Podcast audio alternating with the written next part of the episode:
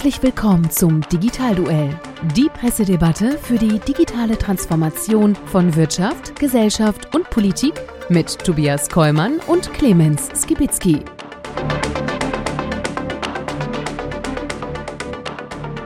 Hallo und herzlich willkommen zum Digitalduell unserer Pressedebatte rund um das Thema digitale Transformation in Wirtschaft, Gesellschaft und Politik. Mein Name ist Tobias Kollmann und wie immer dabei ist mein lieber Partner Clemens Gewitzki. Ich strahle nicht so wie der Tobias, aber die Sonne strahlt draußen. Wir sind da, wo wir beim allerersten Mal waren, bei der allerersten Aufnahme. Wahnsinn, im Mediapark, bei bestem Wetter. Damals war es kalt und geregnet. Siehst du, und so ändern sich die Zeiten und da würde ich mal sagen, bin ich lieber hier in der Sonne. Absolut. Wunderbar. Wobei ich hoffe, die Klimaanlage funktioniert hoffentlich hier. Dabei haben wir genauso angefangen, tatsächlich mit dem Podcastbus hier an diesem Ort ähm, für unsere äh, für unseren Trailer, ja, und für die allererste Folge, die wir gemacht haben. Und jetzt sind wir wieder da. Genau. Und äh, äh das freut mich ganz besonders. Ähm, was ich äh, an der Stelle aber nicht geändert hat, ist unser Konzept, lieber Clemens. Und für alle die, die uns zum allerersten Mal zuhören oder zuschauen, aber ganz kurz erklärt, wir bringen uns hier spannende Schlagzeilen aus der jeweiligen Woche mit.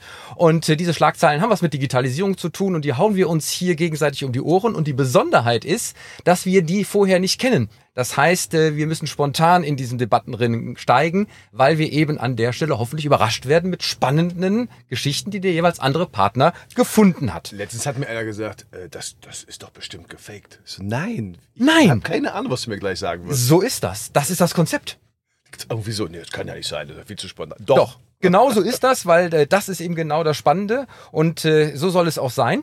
Und äh, dabei geht es diesmal um die Kalenderwoche 23 in 2021 und es ist damit die 21. Folge von unserem Digitalduell. Wahnsinn. In 2021. Boah. Wow. Wenn das mal Das ist, kein fast wie, Omen ist. das ist fast wie 11.11., ne? Oh, der kommt ja wieder dieses Jahr. Hoffentlich.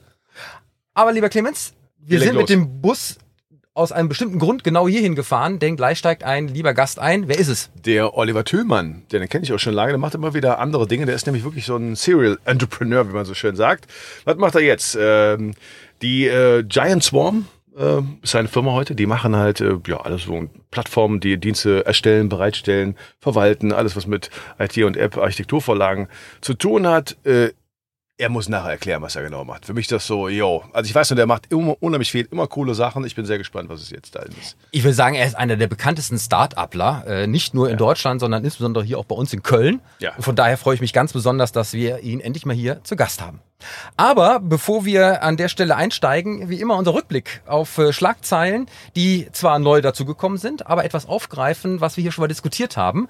Und äh, du wirst dich erinnern, wir hatten äh, in der letzten Folge ja den Dr. Rolf Werner zu Gast von Cognizant und da haben wir über diese hybriden Arbeitswelten gesprochen. Und er ist davon ausgegangen, dass das eben in Zukunft auch so sein wird. Und das wird jetzt bestätigt und zwar durch die Deutschlandchefin von Microsoft. Die Marianne Jannik, die hat ein Interview im Handelsblatt gegeben am 9.6. und hat genau das gesagt. Die neue Flexibilität der Arbeitswelt darf kein One-Hit-Wonder gewesen sein und auch sie geht davon aus, dass die Zukunft eine hybride Arbeitswelt sein wird. Ja, gut. Also wundert uns jetzt nicht, oder? Ja, wundert uns nicht, insbesondere weil es ja Microsoft ist. Äh, Ich frage mich allerdings, ob es sozusagen bei den klassischen Ja. äh, Unternehmen nicht dann doch anders sein wird. Das wird so sein. Also ich glaube, die IT-Firmen waren auch früher schon gedanklich weiter. Weißt du, du kannst viele Software, kannst halt von überall bauen und die waren schon, glaube ich, flexibler. Wenn du natürlich irgendwie Industrieproduktion hast, da wird es halt nicht so sein. Klar. Ja, das werden wir an der Stelle schauen, wobei eigentlich die Organisationsleute dort ja auch Ja, rein klar. theoretisch dabei sein könnten. Aber ich befürchte, dass es tatsächlich äh, dort äh, Unterschiede geben wird und das werden wir, an der werden Stelle sehen. natürlich beobachten. Und dann hatten wir auch öfters mal das Thema Lieferdienste. Und äh, ein Lieferdienst, den wir ja auch schon öfters besprochen haben, war äh, Gorillas. Und äh, Schlagzeile aus der T3N ähm, vom 10.06. Fahrerstreik legt Schnelllieferdienst lahm. Und äh, mit einer Sitzblockade haben dort die Fahrradkuriere des Lieferdienstes Gorilla am Mittwoch in Berlin ein Auslieferungslager lahmgelegt. Die Streikenden verlangen bessere Arbeitsbedingungen und setzen die Proteste auch am Donnerstag fort. Und ähm, wenn man weiterliest, dann ist es in erster Linie wohl offenkundlich mit der Entlassung eines Mitarbeiters äh, verbunden, der jetzt wieder reingestreikt werden soll. Aber es steckt offensichtlich deutlich mehr dahinter, denn ähm, eine Gruppe namens Gorilla Workers Collective, die auch mit der Gewerkschaft Nahrung, Genuss, Gaststätten zusammenarbeitet, wirft der Unternehmensführung schon seit längerem ausbeuterisches Verhalten vor. Und die Bildung von Betriebsräten, ähm, auf die die Mitarbeiter aufgrund der Größe des Unternehmens ja einen Anspruch haben, würde gezielt blockiert. Hat mich extrem an N26 erinnert. Äh, und auch das war schon ein PR-Desaster. Das könnte Gorillas hier auch drohen. Ja, die haben sogar noch andere Probleme. Ich habe das auch gelesen. Äh, also mit, mit dem Streik hier, aber noch eine andere Geschichte. In Berlin vor allen Dingen. Äh, diese ähm, ja, die, die haben ja überall ihre Läger, damit die zehn Minuten äh, da sein können. Und in Berlin ging es wohl so weit, dass dann Leute, die Anwohner, Plakate rausgehen, Haut ab, geht woanders hin, keine Ahnung was. Das heißt, die kriegen schon ziemlich Gegenwind. Ich weiß nicht, ich habe das einmal gepostet, hier Gorillas Wahnsinn, äh, schnellstes Unicorn und so weiter. Und da kam auch ganz viel Gegenwind. Ja, braucht man denn sowas? Das ist ganz, ganz schlimm und überhaupt. Also so typische Reaktion, sag ich mal. Ich glaube, der Standard wird sich durchsetzen, aber die sind natürlich noch ganz jung. Aber muss immer das Thema Ausbeutung von Mitarbeitern äh, an der Stelle dabei sein. Äh, ich sag mal, ein tolles digitales Konzept auf der einen Seite ist dann eben oftmals mit diesen Schlagzeilen verbunden. Bei Amazon, äh, bei, bei vielen anderen und offensichtlich auch hier und auch das wieder ein Beweis, die Start-up-Welt scheint Betriebsräte überhaupt nicht zu mögen und wie Ja, der Teufel wieder- das Weihwasser zu meiden. Jetzt komme ich wieder als mieser, marktradikaler, unsensibler irgendwas. Ja, natürlich. Wenn ich Gründer bin, habe ich auch keine Lust darauf, dass da irgendjemand ankommt und sagt, da reinredet. Auch wenn ich meine Mitarbeiter toll behandle und irgendwas. Betriebsräte haben natürlich auch so, klar, Gewerkschaften wollen selber die Macht dort irgendwie haben. Manchmal berechtigt, manchmal sind sie einfach ein Stein im Weg. Braucht man nicht immer. Ui, und da bist du auch schon sofort Ah, ja, ja, äh, auf der roten Liste und äh, Ja. wirst angerufen. Ähm, ich verstehe es ehrlich gesagt nicht. Es kommt ja immer auf die Menschen an und die Konstruktivität der Zusammenarbeit und nicht nur auf das Konstrukt als solches. Ähm, ich bin mir nicht sicher, ob das nicht ein besseres, schöneres Miteinander werden könnte, als immer nur dieses, die sind böse, die sind schlecht, die wollen uns blockieren und haben in einem Startup nichts zu suchen. Warum sollte man nicht auch mal ein positives Bild von einem Betriebsrat, kann ja anders genannt werden, kann auch anders strukturiert werden, kann anders gestaltet werden, ähm, für diese hippe, schöne Startup-Welt. sag Warum ja, nicht? Ich bin dieser miese, marktradikale, böse Kapitalist. Ganz klar. Ich sage nur eben, was du beschreibst, ist wunderbar. Was wäre nicht schön, wenn immer die Sonne scheinen würde und alle sich verstehen und alle lieb haben würden. ja, ich bin Optimist. Wäre schön, ja. Ja. Und äh, die dritte Schlagzeile, die ich mitgebracht habe für unseren Rückbild, ähm, geht zum Thema Leistungsschutzrecht, lieber Clemens. Mhm. Haben wir auch schon öfters diskutiert und Facebook zeigt jetzt lizenzfrei nur noch die Überschriften an.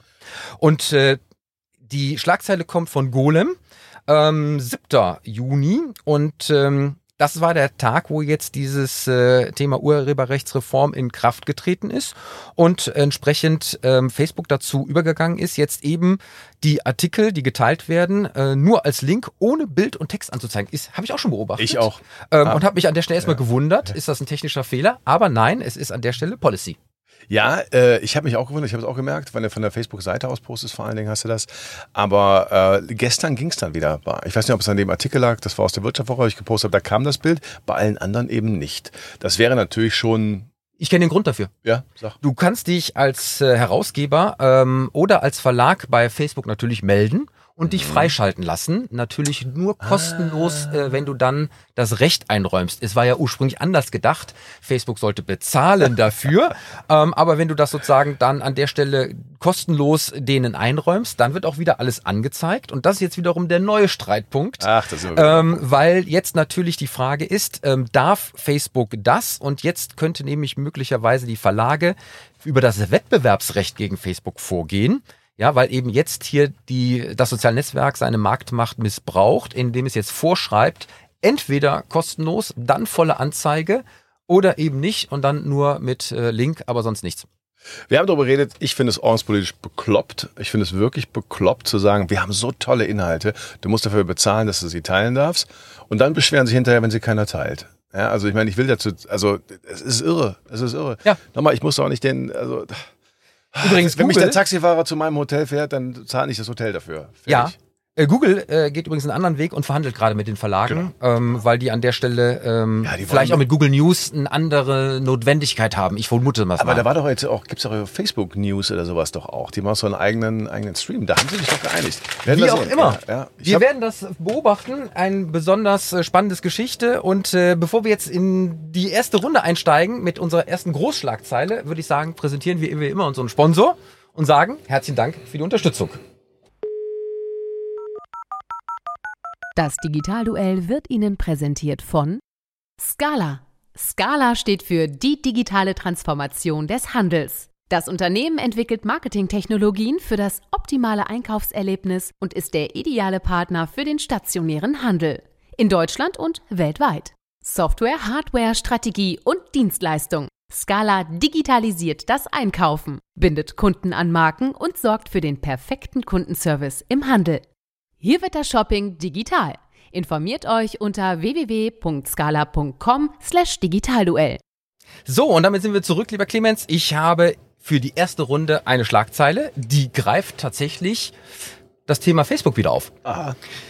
Und zwar aus der Süddeutschen Zeitung, 10.06. Angriff auf Amazon. Google und Facebook wollen vermehrt in den Onlinehandel einsteigen. Das birgt Risiken für kleine Händler. Und das hat jetzt viele Facetten. Und ich sag mal, jetzt geht sozusagen der Kampf auf der wirklich großen Ebene los, weil es gibt folgende Problematik. Facebook und Google haben an der Stelle sehr, sehr viele Kundenkontakte, die sie aber nicht unmittelbar in Social Commerce umwandeln. Gleichzeitig beginnen, und die Zahl steht hier drin, 63 Prozent der Online-Shopper ihre Suche eben nicht bei Google oder Facebook, sondern bei Amazon direkt. Und damit wird Amazon eben auch zu einer Suchmaschine an der Stelle. So, das ist natürlich ein Problem, insbesondere für Google, weil wenn eben über Google dann die Klicks nicht passieren, kriegt eben weniger Werbeeinnahmen. Jetzt möchten die beiden zurückschlagen und sagen, lieber Amazon, das machen wir jetzt, indem wir bei uns eben auch direkte E-Commerce-Anbindungen machen. So weit, so gut. Frage eins, die damit verbunden ist, wer gewinnt? Das ist die Frage eins. Die zweite Frage ist, was bedeutet das für die Händler?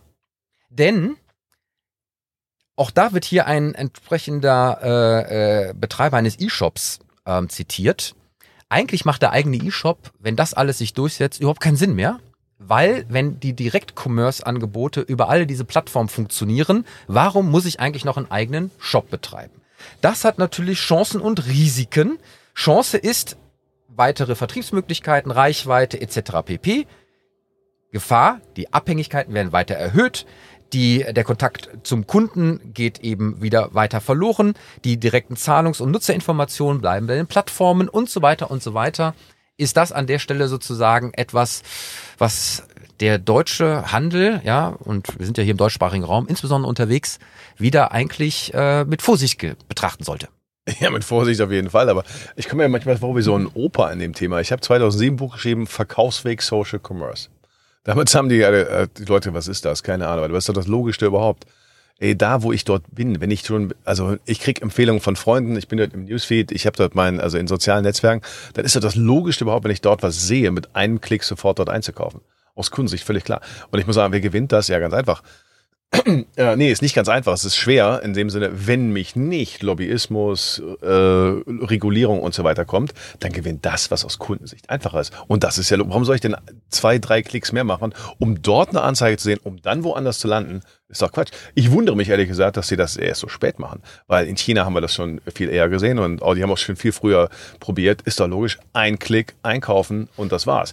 Das ist technologisch wahrscheinlich äh, offensichtlich nicht so schwer, aber es ist das aus Kundensicht und aus Sicht der Plattform total einfach, äh, total logisch, dass das der Schritt ist. Es ist, könnte eher sein, dass die halt sagen, die Marktmacht wird so groß. Die EU-Kommission hat, glaube ich, gestern wieder so, oh, wir haben jetzt die Sorge, dass die Plattformen äh, Gatekeeper-Funktion haben. Echt? 2021 haben die echt die Sorge, die haben das jetzt schon beobachtet. Wahnsinn. Das ist das, was irgendwie Leute wie du und ich seit zehn Jahren erzählen. Das ist das Logischste überhaupt. Äh, und das wird sich durchsetzen, wenn keine Regulierungen kommen. Ich habe die Antwort übrigens auf die Frage, warum machen sie es erst jetzt? Mhm. Und zwar steht auch hier in dem Artikel, lange haben beide Konzerne, also äh, Google und Facebook, das Milliardengeschäft E-Commerce Amazon überlassen, weil sie mit Werbung genug verdient haben doch spätestens seit der Pandemie, in der viele Unternehmen digitale Vertriebswege finden müssen, ist das Thema für beide wieder ähm, zur Chefsache geworden. Ah, das heißt, ähm, man ist bislang einfach gut miteinander ausgekommen. Und Jetzt hat sich irgendetwas geändert, sogar bei den ganz Großen. Das finde ich ja spannend im Hinblick auf so ein Wettbewerbsumfeld zueinander, wo eigentlich jeder in seinem Bereich eigentlich gesagt hat, hier und jetzt man doch aufeinander losgeht. Und das ist das erste Mal, wo ich richtig wahrnehme, wie jetzt wirklich die großen Amazon, Google und Facebooks gegeneinander antreten. Es war ja immer nur so, wir gegen die. Und jetzt könnte aber tatsächlich untereinander etwas passieren. Naja, die, das Terrain war ja relativ aufgeteilt, ja. Also bei Google, wenn ich danach suche, bei Facebook, wenn meine Freunde es mir erzählen und Amazon war dann zum Einkaufen. So, aber eigentlich war ja Amazon, der Amazon, die, die, die in den letzten äh, zwei, drei Jahren extrem in die Bastion von Google und Facebook reingegangen sind. Die haben sich immer mehr Anteil am Werbekuchen geholt. Und es kann auch sein, dass das jetzt einfach ein Kräftemessen ist oder die sagen, ja, okay, jetzt haben wir haben verstanden, Amazon, du gehst in unseren Bereich, dann gehen wir auch in deinen Tanzbereich. Kann auch sein. Die Verlierer sind natürlich alle die, die nicht verstanden haben, und das tun sie seit Jahren nicht, dass halt die Kundenbeziehung in eine Welt, in der es keine Trends zwischen Online und Offline gibt, äh, ausgeweitet werden muss. Das haben sie, äh, der stationäre Handel ewig nicht gemacht. Übrigens, dieser Handel ist eine besondere Zielgruppe, insbesondere die kleinen Händler, die jetzt von Google und Facebook ähm, adressiert werden. Und jetzt wirst du es nicht glauben, ähm, aber diese großen Internetkonzerne, Giganten, greifen bei uns hier in Deutschland auf Kooperationen mit den Handelsverbänden zurück, um das zu promoten und das sozusagen auch als Hilfestellung für die Händler zu verkaufen. Google kooperiert damit äh, äh, bei dem Handelsverband äh, Deutschland, HDE, und Facebook nicht nur mit HDE, sondern auch noch mit dem Bundesverband Mittelständische Wirtschaft. Naja, die Argumentation ist natürlich, ach, wir helfen euch bei der Digitalisierung. Na klar, helfe ich mir. Dann gehe ich aber natürlich mit jemandem in die Kiste, äh, wo ich dann nicht mehr rauskomme. Ist ja klar. Weil dann hab, kann ich es nur selber machen. Und jetzt kann man natürlich sagen, ja gut, lieber Händler, ihr habt jahrelang nicht das gemacht, was ihr hättet tun können. Ähm, tja, dann ist das halt so. Ne? Ob das gut oder schlecht ist, das ist mal jedem selbst überlassen. Äh, also besser wäre es gewesen, sie hätten eigene Strategien gebaut, um das jetzt nicht tun zu müssen. Kommen wir nochmal zurück Aber- zu, dem, zu der Frage, wer gewinnt. Ich, ich würde ja äh, tatsächlich, wenn sie es konsequent machen, ähm, bei Facebook und Google ähm, durchaus Vorteile sehen. Natürlich. Und zwar, weil auch diese Zahl hier sehr, sehr spannend war, ähm, für diesen E-Shop-Anbieter, der hier zitiert wird, 85 Prozent der Kunden kommen über Facebook und Google. Ja, natürlich. Da, du musst doch da sein, wo die Leute sind. Und das haben die Händler nicht geschafft. Die haben sich die Online-Kundenbeziehungen abnehmen lassen durch die Plattform. Die sind Gatekeeper geworden, schon lange. Das ist auch der Fall. Und es wird sich das durchsetzen, was aus Kundensicht besser ist. Ich kann über Regulierung eine Zeit lang was aushalten, aber ne, als alter Wirtschaftshistoriker, natürlich, was Einfaches für die Kunden wird sich durchsetzen. Fertig. Es gibt übrigens auch eine andere Aber es können andere Plattformen sein. Aber das, das Ja. zusammengehört, Ja, ein, ja. ein Klick ist besser als drei Klicks. Fertig. So, das ist doch mal die zentrale Aussage von unserem heutigen Digitalduell. Ein Klick ist besser als drei Klick. Exakt. Wobei Amazon, One-Click-Buying, Ja. ja, aber du musst halt erst auf der Plattform sein und die Frage ist, wo bist du zuerst? Genau. Bist du zuerst in den sozialen Netzwerken unterwegs und kriegst da den Kaufimpuls oder hast du schon einen Kaufimpuls und gehst zu Amazon? Naja, sowohl als auch. Das ist doch wie immer. Ja, aber was wird an der Stelle in Zukunft näher dran sein? Und ich würde, ich vermute, die sozialen Netzwerke, auch mit den Influencern und all dem, sind dann vielleicht noch mal einen Schritt schneller dran als Google, Da, da, äh, als äh, äh, Amazon. I- m, Ja, ja. Vielleicht. Es ist einfacher, weil die haben halt natürlich echt die Kommunikation. Ne? Das andere ist dann echt, sag ich mal, nur Shopping, ob die es schaffen, Socials werden. Also Google und Facebook haben es ja gut aufgeteilt damals. Google hat jahrelang probiert, Social zu werden. Die hatten ja äh, Google Plus und dann E-Mail, die sind Hat einfach nicht nicht, funktioniert. sind nicht social von der, von der denen, aber sind einfach sowas von gesetzt bei Suche. Deswegen haben sich da, waren das zwei andere Use Cases. Jetzt ist die Frage, äh, ich glaube das auch, dass die beiden Situationen, die sind eigentlich vorteilhafter, aber Amazon ist einfach so groß geworden, dass die Leute immer sagen, bevor ich irgendwo in einen anderen Shop gehe, den ganzen Krempel, die haben einfach so einen Standard, da gehe ich halt zu Amazon, gehe ich direkt. So, äh, ob sie das nochmal reinkommen in diese Kommunikationswelt, glaube ich, weil ich kaufe nicht so oft ein, wie ich mit, mit wie ich suche oder äh, mit äh, Menschen kommuniziere. Letzter Aspekt, bevor wir zu deiner Schlagzeile kommen, lieber Clemens. Ähm, ich bin gespannt, was das für eine Auswirkung auf den ganzen Agenturmarkt hat, äh, mit den ganzen, die sozusagen die Shopsysteme ähm, für die Mittelständler bauen.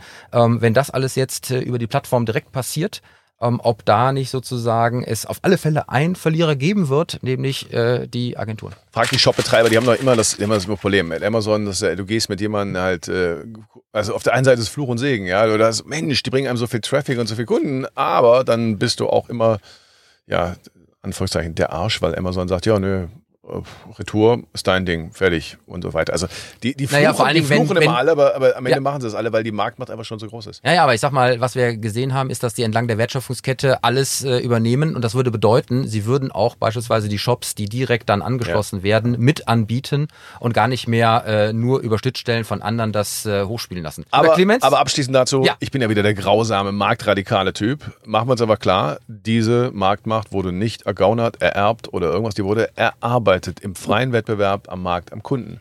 Und jetzt beschwert man sich, dass die alle so groß sind. Yo, aber... hm, aber das sind- Clemens, Ja. das stimmt zwar, aber am Ende darf sie nicht äh, monopolistisch ausgenutzt werden. Das ist richtig. So. Aber Wettbewerbsrecht kennst du ja. Marktmacht an sich ist nicht schlimm. Die Ausbeutung des Ganzen. Die, und das ist, das muss auch verhindert werden, vollkommen klar. Hau rein mit deiner Schlagzeile. Ja, okay, du willst weitergehen. Ja, ist auch richtig. So, für mich interessant, wir sind ja auch gerade, es betrifft uns nämlich hier auch, in der Automotive IT vom 8.6. habe ich gefunden, Ähm, wo ist die Oberschrift? Da. Smart City. Mehrheit der Städte verschläft digitale Transformation. Könnte man sagen, ja gut, das erleben wir sowieso seit Jahren. Aber die Digitalisierung der Städte und Gemeinde könnte sich in kommenden Jahren zu einem wichtigen Standortfaktor entwickeln und analoge Orte für ernsthafte Probleme stellen. Denn, hier eine Bitkom-Umfrage, das Digitalverband Bitkom, äh, 26 Prozent der 16- bis 29-Jährigen geben an, dass eine zu langsame Digitalisierung am Heimatort ein möglicher Umzugsgrund sind.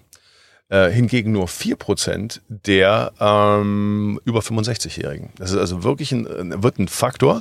Und zugleich sagen 58%, dass die eigene Stadt oder Gemeinde bislang die Digitalisierung verschlafen habe. Nur rund ein Drittel gibt an, im Alltag bereits von der Digitalisierung der eigenen Stadt und, oder Gemeinde zu profitieren. Die wollen das aber alle und sagen halt ernsthaft, ja, also an uns, an der Bevölkerung scheitert es nicht, sondern eben Städte und Gemeinde. Und wenn ihr hier nicht gut seid, dann gehen wir einfach weg. Und das ist mal ein Faktor, den hatte man ja, da haben sie immer gesagt, Standortbedingungen sind wichtig, aber geh mal hier in die Kölner oder sonstige Kommunalpolitik, wie ist denn dann, ja und?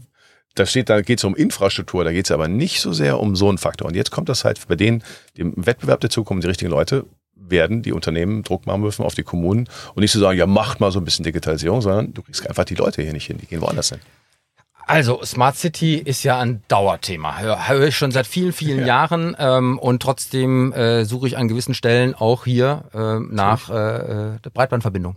Und ich kann mich erinnern, in Köln gab es auch immer mal wieder so die Ankündigung, ja, die Stadt, auch über Net Cologne, ähm, der Tochter hier sozusagen an der Stelle, würde WLAN für alle und die Touristen und du hättest hier ja. beste Netzversorgung und alles.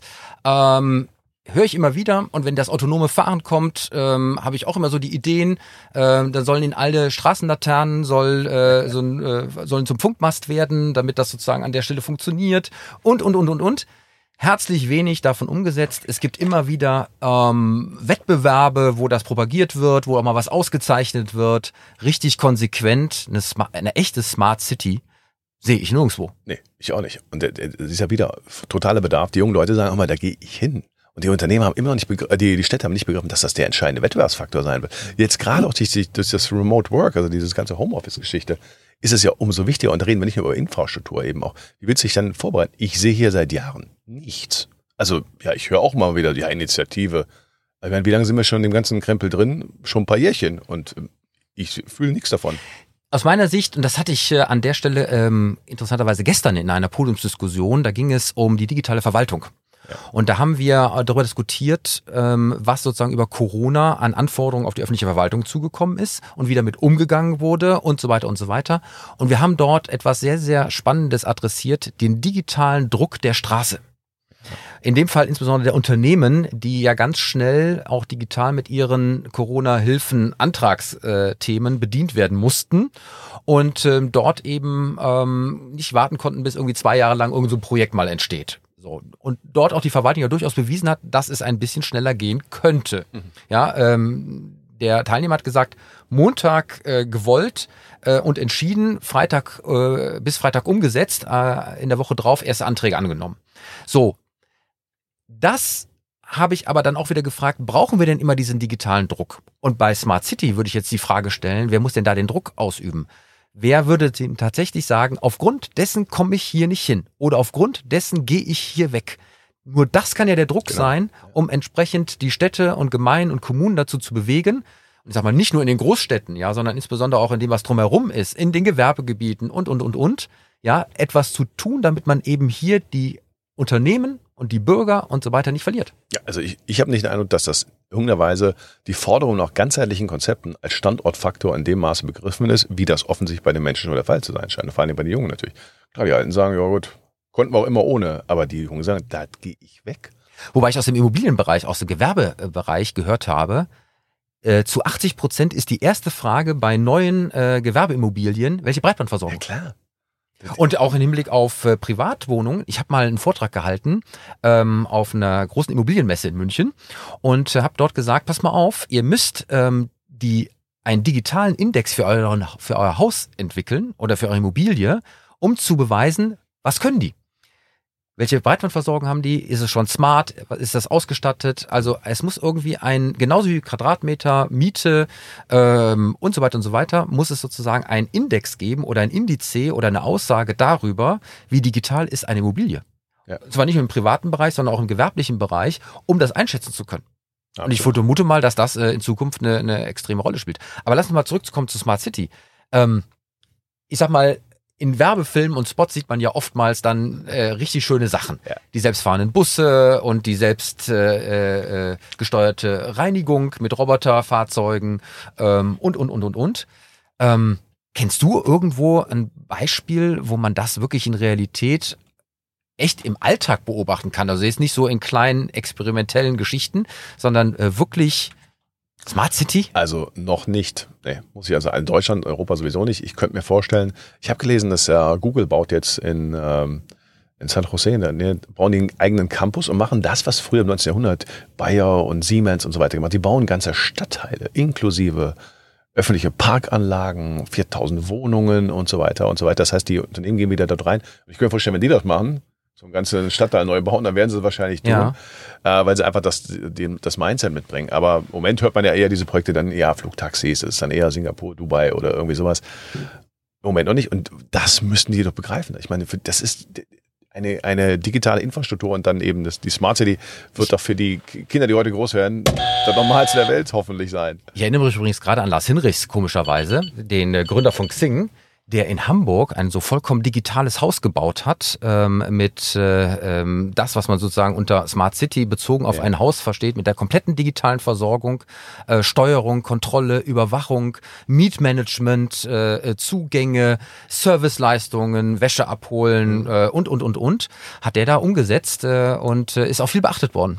Ach, da fällt mir noch eine Stadt ein. Ahaus. Tobias Groten, Tobit Software, der hat die ganze, das ist eine Kleinstadt, ne? ich glaube Ja. 40.000 Einwohner oder sowas. Der hat dort alles. Also um seinen Campus herum hat er da, hat er so was ähnliches gemacht, sozusagen. Wir, wir haben von Public Viewing bis Hotels, die komplett automatisiert sind, Restaurants, Diskotheken, okay, durch Corona natürlich ein bisschen verhindert. Da war alles komplett getan. Und er hat das als Privatunternehmer gemacht, weil das eben auch seine, äh, sein Lokalpatriotismus, wer irgend sowas mal sehen will, Dort geht's. Da geht's natürlich noch nicht um Selbstfahren aus. Aber die haben dann auch beim Bezahlen, die haben dort auch einen Supermarkt, wo du 24, der 24 Stunden aufhat, wo du, wo es keine Kassensysteme mehr gibt. Die haben ganz viel hingestellt. Das kann man sich echt super angucken. Also ich sag mal, äh, zu Smart City würde ich auch an der Stelle öffentliche Verwaltung äh, mit dazu zählen. Ähm, und ich sag mal, solange ich hier in Köln äh, mein Wunschkennzeichen zwar digital reservieren darf, ja, aber dann die Bestätigung noch ausdrucken muss, äh, um es äh, zur Anmeldestelle mitzunehmen, um dann ein Nümmerchen zu ziehen, ähm, da sind wir noch ganz weit von entfernt. Absolut. So, holen wir unseren Gast rein, oder? Machen wir. Super. Von daher, herzlichen Dank für diese super Schlagzeile. Damit sind wir am Ende von Runde zwei und es wird Zeit für unseren Gast. Und äh, da würde ich sagen, da kommt er schon. Tada, Tada! da kommt er. Hey! Einen wunderschönen guten Tag. Grüß dich. Na? Oliver, Hallo. schön, dass du da bist. Hallo. Willkommen bei uns. Guck mal, T-Shirt sofort an. Natürlich, Firma. und zwar. Corporate Identity. Ja? Natürlich. Der Mann weiß, was er tut und es ist im Startup-Bereich auch so Usus. Ja, dann kommt wieder, kommt nachher wieder YouTube und seine Werbung oder so, ne? Hey, hey, hey, Äh, da wir aber eh unter bezahlter Werbung dort äh, adressiert und okay. klassifiziert sind, ist das kein Problem. Okay. Wir werden ja gesponsert, lieber Clemens. Oliver, schön, dass du da bist. Erzähl mal ganz Danke. kurz am Anfang, wer bist du und was machst du? Ja, äh, Oliver Tüllmann, äh, mehrere Firmen gegründet, schon mein Leben lang in diesem Internetbereich, zu, äh, in diesem Internetbereich zuständig. Ähm, und äh, kümmere mich im Moment um Kunden- und People-Seite bei Giant Swarm. Äh, wir betreiben Kubernetes-Cluster für Großkunden. Können wir noch genauer drauf eingehen. Das musst du Und- kurz erklären. Das muss ich kurz erklären. Ganz kurz erklären. Also wir helfen, wir helfen Kunden wie einer Adidas oder einer Shutterstock, Telekom, Vodafone und anderen ähm, in den modernen Softwareentwicklungsbereich zu kommen, indem wir ihnen die Basisplattform zur Verfügung stellen, auf der sie das tun können. Und das betreiben und ihnen helfen, ähm, da die ganzen Toolings außenrum zu machen. Also weltweit Adidas läuft über uns, inklusive Mainland China, viel Zeugs bei der Vodafone, Shutterstock, Globally. Ähm, Also du stellst quasi den Maschinenraum hin. Genau. Also wir kriegen die von Amazon AWS die Accounts und kümmern uns auf dann alles oder kriegen Maschinen in deren Rechenzentren und kümmern uns dann da alles bis, bis zu deren eigener Applikation. Also an der Stelle keine Ausrede mehr, sondern äh, alles wäre da und äh, man muss sich nur bei euch melden. Genau. Äh, das läuft auch fantastisch gut. Ja. Aber wir haben dich ja auch geholt, weil du ja eigentlich ein Enfant terrible und äh, einer der bekanntesten äh, Persönlichkeiten in der Startup-Szene bist. ja, das muss man schon so sagen. Und äh, ähm, äh, das ist natürlich insofern spannend, weil ähm, wir ja hier auch bei uns in der Sendung immer wieder Startups haben, Verbindung Startups mit Unternehmen etc. pp. Ähm, ein Satz zu der aktuellen Startup-Situation äh, in Deutschland und hier in Köln. Boah, ich muss sagen, ich bin da relativ, relativ weit raus, weil so eine Firma schon äh, äh, Zeit, Zeit braucht. Ich finde aber weiterhin, dass wir eigentlich ein paar sehr coole Sachen hier haben, gerade in Köln. Sie sind nur alle zu, oder sind sie zu leise oder nicht? Sie sind halt wesentlich leiser als in Berlin. Mhm. Wir haben krasse Sachen, die wirklich auch teilweise groß sind, ähm, aber sie rennen halt nicht rum und reden drüber.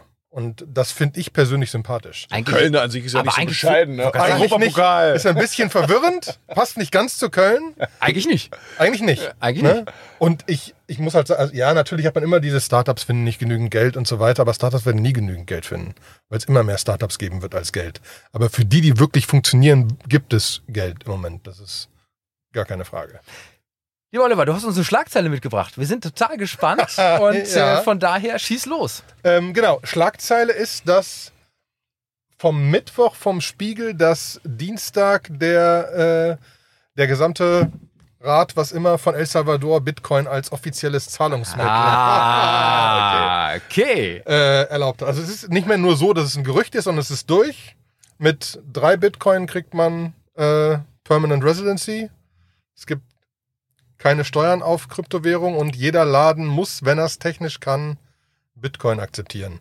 Ob das klug ist oder nicht, kann man wirklich drüber reden. Aber es ist mal zumindest ein Schritt, der äh, krasser ist, als was sich so in letzter Zeit geändert hat. Ich meine, das Thema Kryptowährung zieht sich ja auch durch ein paar Sendungen und hatten wir letzte Woche ja auch. Äh, und äh, ist, es, es bleibt spannend. Wir haben es auch kontrovers diskutiert. Aber wir bleiben jetzt mal bei dieser Schlagzeile. Warum macht das Land das? Ich habe sofort eine Idee gehabt. Äh, ich habe die Schlagzeile nämlich auch äh, natürlich gelesen. Ähm, macht das Land das deswegen, weil es, wenn man der Erste ist, der das tut, dann sozusagen erst einmal Sach die Sachen anzieht und damit auch die Werte anzieht und damit auch Transaktionen anzieht und wie auch immer und daraus in irgendeiner Art und Weise zu profitieren, weil man dann mit den Leistungen, die in dem Land produziert werden, volkswirtschaftlich gesehen, eine neue Bezahlmöglichkeit schafft, die dann ja auch wieder dort für Arbeit Produktivität, Arbeitsplätze und so weiter sorgt. Also ist es sozusagen dieser First Mover Advantage, der da eine Rolle spielt. Warum ausgerechnet dieses Land das macht? Ich glaube, es ist hauptsächlich das zugegebenermaßen. Wenn man den, den Spiegelartikel tiefer liest, kommt so raus, 22 Prozent des Bruttoinlandsproduktes ist Geld, das von außen von, von Staatsbürgern kommt und das sind 5,9 Milliarden Dollar. Hm. Das ist nicht so viel. ne? Also, Aber ich sag mal, Ja, da kann, man im, Land, im, ne? da Also- kann man im Kryptobereich schon, wenn man jetzt ein paar von den Milliardären sieht, die sagen, okay, ich- ziehe da jetzt mal runter, dann ist da einiges an Geld plötzlich da. Also ich glaube auch, es geht stark um den First Mover. Aber ob das jetzt First Move oder nicht, es ist ein erstes Land, das in diese Richtung gegangen ist und die Diskussion wieder angefacht hat. Obwohl, wir hatten, glaube ich, doch auch mal diskutiert, jetzt nicht mit Bitcoin. Mhm. Aber es gibt ja diese ganzen virtuellen Eigenwährungen, Ja, die an der Stelle versucht Ja. werden ähm, zu, äh, zu aufzubauen.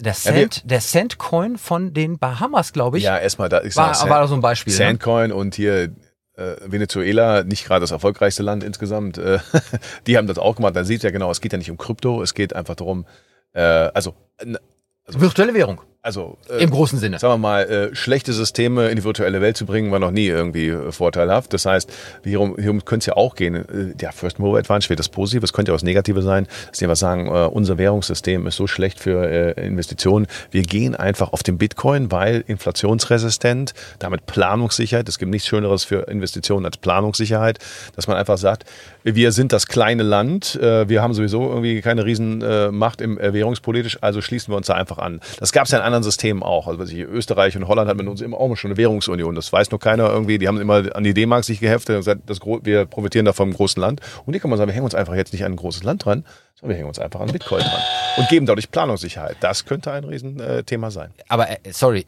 Planungssicherheit bei Bitcoin-Schwankungen. Ich sag mal, da braucht nur Elon Musk einen Tweet Ja, raushauen und das äh, ist El doch- das sind doch Salvador jetzt alles- ist ja, ja, das äh, ist- Langfristige entweder pleite Nein, oder nein, superreich. Ja, du, du, hast, du hast recht, das ist immer wieder der, der, der Vorwurf, warum es eben kein richtiges Zahlungsmittel ist, weil die Schwankungen, aber die Schwankungen sind ja deswegen da, weil es einfach ein tierisches Spekulationsprojekt Aber das äh, Bitcoin-System an sich, das eben diese ganz klare Planung, wie viel Bitcoin es geben wird und dann nicht mehr, das ist ja einfach das, was, warum auch Gold seit tausenden von Jahren Anker ist, weil das einfach nicht beliebig vermehrbar ist, wie das Zentralbankgeld. Gestern beschließt die EZB, ach, machen wir doch einfach noch mehr Vormerkaufprogramme und, und, und. Das kann alles auch nicht so gut gehen. Und dann kann man schon mal sagen, du, dann setzen wir darauf. Na klar, ich gebe dir recht, im Moment sind die Schwankungen einfach sehr, sehr hoch. Das ist nicht gut für die Planbarkeit von Preisen, aber für die Planbarkeit, wie viel und was dort sein wird in Zukunft, ist es immer noch vielleicht besser als vielleicht eine Währung, die selber total inflationär ist. Wer mal in Ländern gelebt hat, wo hohe Inflation ist, der weiß, wie schwierig das ist für Investitionen. Ja, aber es ist immer mit Werten verbunden. Die Frage ist halt, die Werte stehen dahinter. Ja, bei Gold habe ich ja immer noch einen realen Materialswert. Äh, ähm, wen, was habe ich da bei Bitcoin? Aber meine andere Frage. Ich habe Planungssicherheit. Ich, ich weiß, dass ich, ich weiß, Ich das weiß, ist dass viel es- besser. Ich, ich kann dezentral. Ich bin nicht abhängig, dass da irgendein anderer Zentralbankchef kommt und irgendeine Regierung und sagt, oh, wir müssen mal ein bisschen Geld drucken, weil wir brauchen. Das ist ja immer, warum, warum wir auch in Deutschland die große Inflation hatten. Da verschuldet der Staat ja, anstatt sich selber zu disziplinieren, druckt doch einfach Geld, geht doch irgendwie. Und das ist beim Bitcoin einfach nicht machbar. Deswegen ist es eben so ein interessantes, äh, äh, so ein interessantes Konstrukt. Und da kann man sich dran denken. aber nur Kann für. Länder, die eh unter Inflation Geschichten leiten ähm, und dann nicht für die großen Wirtschaftsnationen. Die hätten ja eher Angst davor. Ja, wir, wir sind ja gerade in diesem globalen Kampf, ne? Also deswegen für mich ist das alles Entscheidende, äh, gerade politisch. Also ich meine, dass der Elon Musk da immer rumspinnt und äh, Kurse beeinflusst, das haben wir schon drüber geredet. Aber der große, die große Frage ist ja, China, Indien und so weiter, die wollen natürlich Bitcoin eher weghalten jetzt, weil sie eben die eigene digitalen Währung, damit die Kontrolle auch über die Währung behalten wollen, weil du gibst ja, du gibst ja das, die ganze Macht ab. Du gibst ja wahnsinnig Kundensicht viel ab. gut, genau. Genau. Und deswegen ist der große Kampf, für mich ist nur das Entscheidende, haben die großen amerikanische Finanzbranche schon genug Bitcoin-Produkte draußen, dass das nicht mehr gestoppt werden kann? Oder schließen sie vielleicht die Europäische Zentralbank, die Fed in Amerika an und sagen, das wird einfach illegal, damit wir weit, weil das ist wirklich eine Revolution im Währungssystem. Und da kann so, ein, so ein El Salvador so einfach Du, machen. Ne? ja. du bist aber äh, in dieser Szene ja auch unterwegs, ich weiß das, äh, und auch äh, durchaus äh, ein, ein Krypto-Kenner. Ähm, was meinst du, was das an der Stelle bedeutet? Ähm, auch in der Kryptoszene, wird das gefeiert? Also wird das da diskutiert und wird auch sozusagen diskutiert, was das jetzt bedeutet für die Szene? Geht man da also jetzt bewusst hin? Ähm, will man das nutzen, um dort was aufzubauen, was auch immer das sein mag? Also was waren die Reaktionen aus der Kryptogemeinde auf äh, diese Nachricht? Ähm, wir, also was man schon auf jeden Fall merkt, A war es eng verbunden mit, es gab eine große Konferenz in Miami, wo 12.000 Leute waren, die nur über Bitcoin geredet haben und da ist das auch announced worden das erste Mal. Das heißt, natürlich wurde das da sofort gefeiert, dann ziehen da Leute runter und so weiter, weil am, am Endresultat geht es geht's, geht's dem Bereich ja drum, dass dieses Gelddrucken doof ist. Ne? Und ob das doof ist oder nicht, andere Meinung. Aus wessen Sicht? Aber Ja, ja, genau, aus ja. welchen Sicht? Aber aus dem Ich will irgendwelche Werte haben, ist es halt was anderes. Und deswegen, deswegen werden die das pushen wie blöd. Und da das alles so hoch geht im Moment, liegen da Leute, die Milliarden haben. Die, ne, das ist das Krasse und das ist das, was in meinen Augen das Spannende ist, dass die Diskussion wieder anfachen wird. Was ist denn eine Währung? Es gibt ja noch viel, viel komischere Projekte da draußen, die, die noch ganz andere Sachen versuchen. Ne? Und wir, wenn wir jetzt DeFi, dieses ganze äh, Lending und so weiter über Krypto, wo automatische Systeme sind, wo es mittlerweile Kredite gibt, die sich automatisch zurückzahlen. Was du mit Mathematikern durchsprechen kannst und die feststellen, ne, das funktionieren tut das schon. Ist komisch, aber es funktioniert. Also es werden Sachen gebaut, die nur funktionieren, weil du so ganz strange Systeme zusammenschließt und Sachen machst, die früher nur Banken gemacht haben. Und ich glaube, das ist das, was das wieder anfachen wird. Deswegen fand ich spannend, weil es für die Digitalisierung allgemein, was können wir machen, wenn es, wenn es so etwas gibt? Schönes Beispiel. Uniswap haben wir viel, oder gerade ne, eigener Podcast, äh, wo wir nur über Krypto reden. Krypto Nerd Show, wenn ich sagen darf. Wir sind hier immer, untereinander ne? befreundet, überhaupt kein Problem. Ähm, wir, Uniswap zum Beispiel ist ein Typ, der arbeitslos war, der aber eng den Ethereum-Gründer kannte ähm, und der dann festgestellt hat, oh, so ein verteilter Marktplatz wie eine, wie eine Börse, wie ein Exchange, wie ein Coinbase, kann ich auch auf Ethereum aufbauen. Das sind 15 Leute und haben teilweise mehr Exchange-Volumen als Coinbase. Und das sind rein Kryptoverträge. Ja, aber ich sag mal, das, das sind natürlich auch immer so ein bisschen diese Glücksritter-Geschichten. Ja, aber das ist beim Startup allgemein, wir reden ja über Startups, das ist allgemein so. Einverstanden. Aber Ein Prozent ist Glücksritter. Jetzt kommen wir in Währungsbereich, fiskalpolitische Bereich, wir kommen in Länderthematiken rein. Ich sag mal, ist El Salvador jetzt äh, das Land für die äh, Krypto-Glücksritter? Es ist ein kleines Genau. Land. Es ist ein sehr kleines Das ist was Land. anderes, mit, wenn das Schweiz mit dem höchsten, mit, mit dem höchsten Todesfällen durch Schusswaffen oder so weltweit. Also die, jetzt durch Bitcoin, die jetzt durch Bitcoin bezahlt werden? Oder was ist da Deswegen- los? Also deswegen keine Ahnung. Aber es geht ja mehr, wir, wir reden ja über Trends hier. Und es geht ja mehr darum, dass da etwas wieder passiert ist, was das Ganze einen Schritt weitergebracht hat, dass es nicht mehr wegzudiskutieren ist. Und das ist das, was gedanklich spannend ist. Schon wieder.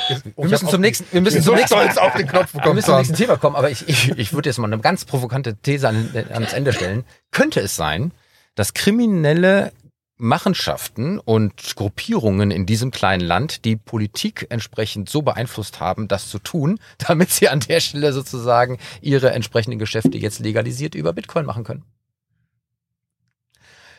Betretenes Schweigen im Bus. Wir lassen das Nee, Das ist eine steile bist- These Ja. am Ende. Ich glaube nicht, dass das der Punkt ist. Also, Die, Alles, ja. die haben schon ganz andere Methodiken, Geld da rausziehen. Vor allem kriegen sie es aus Bitcoin nicht raus, weil du es nicht in Fiat um, um, umgemünzt kriegst. Noch ohne, nicht. Ohne KYC. Aber die fahren demnächst alle mit dem Tesla rum, weil äh, wenn Tesla Bitcoins äh, Ja, aber dann wird es ein KYC bei Tesla geben und so weiter. Deswegen, ich glaube auch eher, dass deswegen bei Tesla es wieder raus ist, weil die deswegen Probleme bekommen haben. Alter Schwede, das wird spannend sein. Äh, Ja. Lieber Oliver, wir haben natürlich auch noch eine Schlagzeile für dich, Ja, okay, genau. das- weil äh, du als Startup-Experte musst das einfach kommentieren.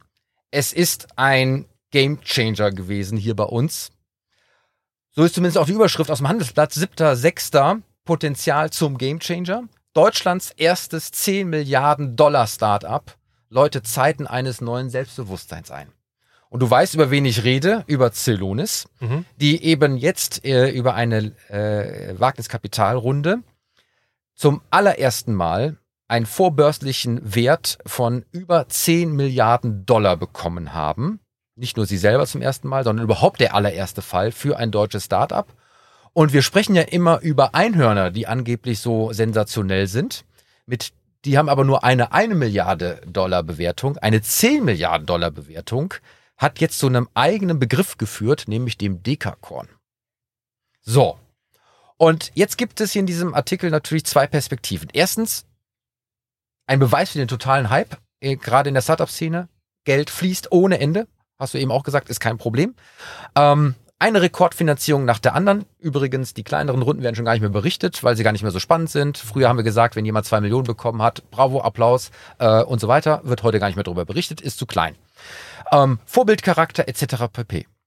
Die andere Geschichte ist, ist es vielleicht schon wieder ein Vorbote für eine nächste Blase, die nicht unbedingt im Hinblick auf die Technologie, ähm, wie auch damals im Übrigen nicht, ähm, gemünzt ist, sondern auf die überzogenen Spekulationen von Ka- Kapitalgebern, Investoren, die einfach Geld in einen Bereich pumpen, wo sie meinen, ähm, besonders große Wertsteigerung zu haben. Also, Frage an dich. Ein Gamechanger zum positiven Dinge oder Vorbote eines neuen Blasenthemas? Ich glaube beides. also, also, nein, nein, Schön. Der, nein, der, nein, der, also natürlich haben wir im Moment eine Blase. Aber es ist halt einfach viel zu viel Geld da, das einfach nirgendwo anders hinkommt. Ne? Und ähm, was man halt immer wieder sagen muss, was ich, was ich Leuten sage, weil ich einige Sachen über AngelList gemacht habe, der große Unterschied Startup in Amerika ist die einprozentige Chance, dass es 10 Milliarden wird. Wenn wir hier über Investments sprechen, haben wir hier noch dieses Jahr und das könnte funktionieren und wir haben so Ideen, warum das funktionieren könnte und deswegen könnte man damit Geld verdienen. Da drüben ist die klare Meinung, okay, das macht überhaupt keinen Sinn, lass investieren. Weil es wird nur dann zu einer 10 Milliarden Dings werden. Und das ist, ein, ist eine ganz andere Spielwiese. Deswegen finde ich sehr spannend, dass jetzt ein Startup aus Deutschland genau dieses Spiel so konsequent mitgespielt hat, was bei weitem nicht einfach ist, weil du ja nur von Runde zu Runde lebst. Ne, Du musst, die mussten diese Runde ja machen, weil sie wieder die richtigen Leute reinkriegen mussten, um den IPO zu machen und so weiter und so fort. Deswegen kommen die ja gar nicht drum herum. Und ähm, deswegen finde ich super, dass es funktioniert hat. Natürlich ist das eine Blase von den Bewertungen her und das wird auch nochmal Puff machen. Ähm, aber was vor zwei, drei Jahren haben wir alle gedacht, eine, eine 1000 Milliarden Firma, mein Gott, wie krass wird das Apple und so weiter. Jetzt liegen die wo alle? Keine Ahnung, ne? Also das ist Ja. schon fast normal. Deswegen, also ich, ja, so ein bisschen beides. Aber es ist ein cooles Zeichen, dass das mal aus Deutschland gekommen ist. Und äh, äh, diese Ausnahmeerfolge ähm, erreicht man ja auch nicht durch kleine Brötchen backen. Eben, das geht, das geht nur, das geht auch nur, wenn es wirklich funktioniert. Ne? Wenn du wirklich feststellst, das ist immer, was die Leuten sagen, natürlich kann man 60 Millionen raisen, wenn man klar und deutlich durchrechnen kann, die 60 Millionen werden zu 600. Ja, jetzt muss man fairerweise sagen, dass dieses Unternehmen ja auch schon wirklich signifikante Umsätze äh, äh, erzielt und damit an der Stelle ja auch so etwas rechtfertigt, ähm, wenngleich natürlich die Fantasie und dann nochmal über ein gewisses Multiple oben drauf gesetzt wird und das muss ja auch dann wiederum erstmal gerechtfertigt sein. Ähm, aber ähm, an der Stelle feiern alle Und äh, jetzt ist die Frage, nicht nur wie nachhaltig ist das, sondern ähm, was passiert äh, aus so einem Signal für anderen? Werden jetzt die anderen auch mehr verlangen? Werden ähm, wir hier mehr Finanzierung in dem Bereich äh, bekommen, die auch größere Runden rechtfertigen? Ähm, ja, Boom oder Blase? Ich hoffe ja eher, dass dann, da werden ja einige an Leuten rauswandern, die damit Geld gemacht haben. Also wenn sie es nach amerikanischem Prinzip gespielt haben, dann haben die Gründer und Manager einen großen Anteil an dieser Firma. Dann reden wir von einigen Multimillionären, die da rauswandern, von denen einige in Deutschland sitzen, wo sich das Angel-Prinzip wieder anwendet, wo die wieder Angel-Runden machen werden, die wieder einfacher werden, wo es wieder größer wird, die besser verbinden können, die, die nach Amerika verbinden können. Und das ist das, was das Spannende ist. Das ist immer dieses, ja, wir müssen hier mehr machen und so weiter, bin ich komplett dabei, aber es dauert halt auch mal 10, 20 Jahre, weil so eine Firma wird halt nicht in, die meisten gehen nicht in zwei Jahren zu einer Milliardenbewertung. Ne? Ja. Und das ist das, was das cool dabei ist. Weil da es amerikanische VCs sind, werden die sich darum gekümmert haben, dass 40 Prozent bei, den, bei, bei dem Management liegt. Und Was, das anderen. was ich total spannend an dem Fall äh, finde, ist, dass eben hier nicht einfach nur ein US-Geschäftsmodell kopiert wurde, um es hier hochzuziehen, sondern es war wirklich an der Stelle eigenständige, äh, neue Thematik, ähm, Technologie zur Visualisierung von Geschäftsprozessen, ähm, super skalierbar, innovativ äh, und erfolgreich. Und äh, die Jungs, die das gemacht haben, haben einfach einen guten Job gemacht. Absolut. Nächster Schritt wäre, dass wir das voll in Deutschland durchfinanzieren. Und vor allem auch mal in Deutschland an die Börse bringen. Zum Beispiel. Das wird nämlich auch diskutiert. Jetzt nur die Frage, Wird es am Ende wieder New York sein? ja, genau. Ich weiß gar nicht, wie hoch ist denn die Börsenbewertung von allen Firmen an der deutschen Börse? Ähm, ich glaube geringer als äh, äh, die Ja, ja, entsprechenden genau. äh, äh, vier großen Internetkonzerne. Ja, ja, aber, aber kriegen wir ohne Probleme ein 30 Milliarden IPO gebastelt? Da bin ich gespannt. Ich auch. Und äh, wir müssen das weiter diskutieren, denn äh, Jungs, ich gucke auf die Uhr. Wir sind schon wieder am Ende von unserer Sendung angelangt. schade. Aber eben nicht am Ende unserer Diskussion, auch gerade zu diesem spannenden Thema. Denn lieber Clemens, es gibt ja unseren Nachschlag bei Clubhouse. Und Olli, wir haben darüber gesprochen, du wirst mit dabei sein Ja. bei dieser Job in Audio Chat Community, wo wir uns immer montags um 18 Uhr treffen in unserem ähm, Raum Digitalduell, der Nachschlag. Und das Thema wird sein Dekacorn Startups. Erfolgssignal oder nächste Tech-Blase. Und das ist, glaube ich, etwas, was für Clubhouse super geeignet ist. Viele Startupler sind dort unterwegs. Wir laden euch alle ein, mit uns zu diskutieren, um zu schauen, wohin die Reise da geht und was für ein Signal durch diesen Fall an der Stelle auch aufgerufen wird. Von daher hoffen wir, dass wir wieder mal eine schöne Sendung produziert haben, die sich hören und sehen lassen kann. Und wann sind wir wo zu finden, lieber Clemens? Wir sind natürlich auf YouTube am Sonntag. Wir sind in allen Podcast-Plattformen und auf www.digitalduell.de. Und natürlich äh, alle von sozialen Netzwerken dann da eben dazu posten können. Also ihr findet uns, keine Sorge. Das gibt's am Sonntag. Also heute ist Sonntag, wenn ihr es hört. Und morgen machen wir dann den Nachschlag. Ein Genau, Clubhouse. bei Clubhouse, Clubhouse 18 gibt's Uhr. ja, ja mittlerweile auch äh, als Android. Genau. Das heißt, es gibt jetzt keine Entschuldigung mehr. Genau, jetzt müsst ihr einfach dazu kommen. Genau, wir haben übrigens schon über äh, 250 feste Member in unserem Clubraum dort. Wahnsinn. Ja, ich bin total begeistert und äh, äh, wir freuen uns über mehr. Ja, damit sind wir am Ende der Sendung, aber wir dürfen an der Stelle uns natürlich äh, wieder bei unseren Partnern bedanken. Da ist zu nennen Gepard Media, Deutschlands führender und innovativer Podcast-Producer, die liebe Shirini Breun, Unternehmerin und Kommunikationsexpertin mit Persönlichkeit, die unser Intro und Outro spricht. Wir bedanken uns bei unserem Sponsor Scala, Marketingtechnologie für ihre Kunden. Und wir bedanken uns natürlich bei unserem Gast, Oliver Thülmann. Schön, dass du da gewesen bist. Und wenn ihr uns da draußen einmal einladen wollt, ähm, weil ihr irgendwas mit Digitalisierung zu tun habt, als Start-up, als Unternehmen oder natürlich gerne auch mal aus dem öffentlichen Bereich, warum nicht? Dann äh, Die haben nehmt- gerade schon beschimpft, ne, dass sie so langsam sind. so, Ja, das ja, ist ja, ja mal eine ja. Herausforderung, ist ein digital Ja, Duell. absolut. Und äh, dann nehmt doch mit uns Kontakt auf und äh, dann äh, frei nach den Hühnern. Wir kommen mit allem Mann vorbei. Hurra! Hurra! Genau. Und für den Fall, dass ihr uns eine Zuschauerfrage stellen wollt, frage.digitalduell.de ist die Adresse. Last but not least, die Titelmelodie kommt von musicfox.com. Und damit habe ich eigentlich schon fast alles gesagt, lieber Clemens. Aber am Ende kommt ja immer noch unser digitales Betthupferl. Und das darf an der Stelle natürlich nicht fehlen, weil wir immer auch wollen, dass die ähm, Zuschauer und Zuhörer bis zum Ende dabei bleiben. Und deswegen immer noch mal was Besonderes zum Schluss. Und ich sage dir, du wirst dich vielleicht erinnern, die Älteren von uns werden das noch tun. Kannst dich noch an das Ozonloch erinnern? Ja klar. Es gibt tatsächlich zum Thema Ozonloch, was wir ja eigentlich im Griff bekommen haben, jetzt eine neue Meldung aus der T3N, 8.6. Und da wird gewarnt, dass ein neues Ozonloch entstehen kann. Und weißt du wodurch? Nee. Nee. Ich hätte es auch nicht gedacht. Wir hatten das Thema schon mal in der Sendung. Durch Internetsatelliten. Ach was. Ja, und zwar, muss man sagen, ähm, wir haben über Starlink gesprochen. Ähm, Genau. Das Satellitennetzwerk von Elon Musk, was die ganze Erde ja mit äh, Internet äh, versorgen möchte. Und äh, das hat man sich mal genauer angeschaut und jetzt warnen Forscher davor, dass diese geplanten Internetsatelliten, ja, die SpaceX äh, und Starlink und äh, aber auch andere, die bis zu zehntausende Satelliten da hochschießen wollen, ähm, irgendwann mal ja auch runterkommen werden. Man rechnet damit, alle fünf Jahre muss es einen kompletten Durchwechsel äh, Ach, geben. Und äh, dieser Weltraumschrott, der da dann in der Erdatmosphäre verglühen wird, wird sozusagen die Ozonschicht beschädigen. Und das ist äh, an der Stelle etwas, was ich mir genauer angeschaut habe. Denn tatsächlich wusste ich nicht, täglich prallt Meteoritenmaterial im Umfang von 54 Tonnen auf die Erde. Täglich. Das ist aber kein Problem, das verglüht rückstandslos. Das ist bei diesen Starlink und anderen Satelliten anders. Denn da haben wir eben eine andere chemische Zusammensetzung.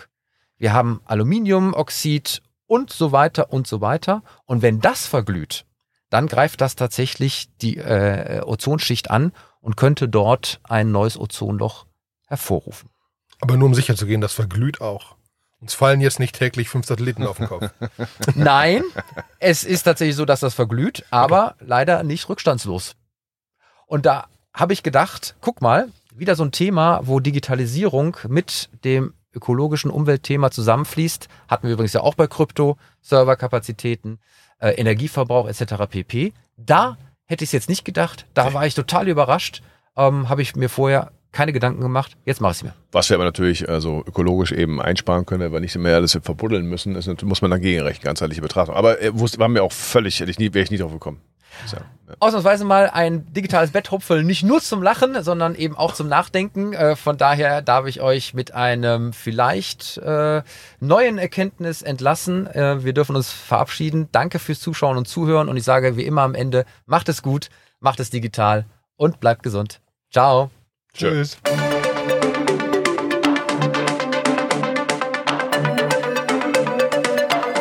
Das war das Digitalduell, die Pressedebatte für die digitale Transformation von Wirtschaft, Gesellschaft und Politik mit Tobias Kollmann und Clemens Skibitzky.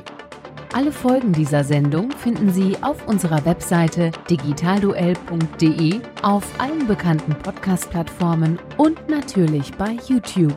Diskutieren Sie auch mit uns bei Twitter unter dem Hashtag Digitalduell.